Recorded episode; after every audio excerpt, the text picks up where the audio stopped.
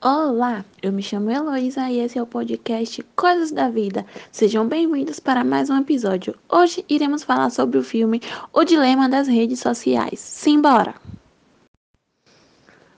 O filme ele nos traz depoimentos, é, histórias reais de ex-funcionários de empresas como Twitter, Instagram, Facebook, WhatsApp, Pinterest, YouTube, Google, entre diversas outras plataformas de acesso social via internet.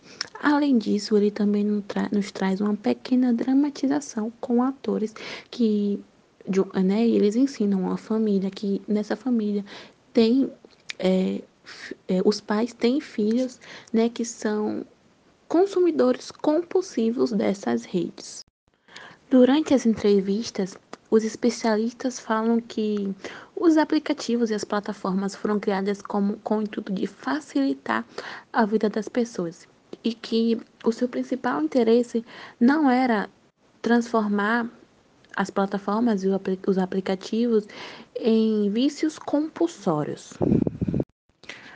Alguns psicólogos também se fazem presente, presentes no documentário e expressam as suas preocupações com a dependência das pessoas a estarem conectadas o tempo todo às redes, sobretudo os mais jovens e adolescentes, a estarem o tempo todo postando sobre sua vida, postando o que fazem, postando onde estão e sempre se expondo cada vez mais a diversos tipos de ambientes no meio virtual.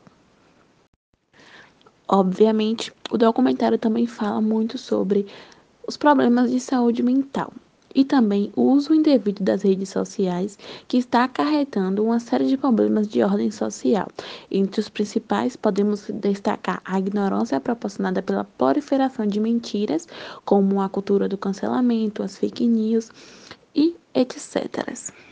Mediante a tudo isso, devemos sempre parar e pensar: será que é realmente saudável viver diariamente 24 por 48 é, acessando as redes sociais, tá o tempo todo nas redes sociais, o tempo todo consumindo diversos tipos de conteúdos que viciam a nossa mente? Será que não é legal dar uma pausa? De um, dois, três dias, uma semana, um mês e ver e enxergar o mundo além da tela de um celular?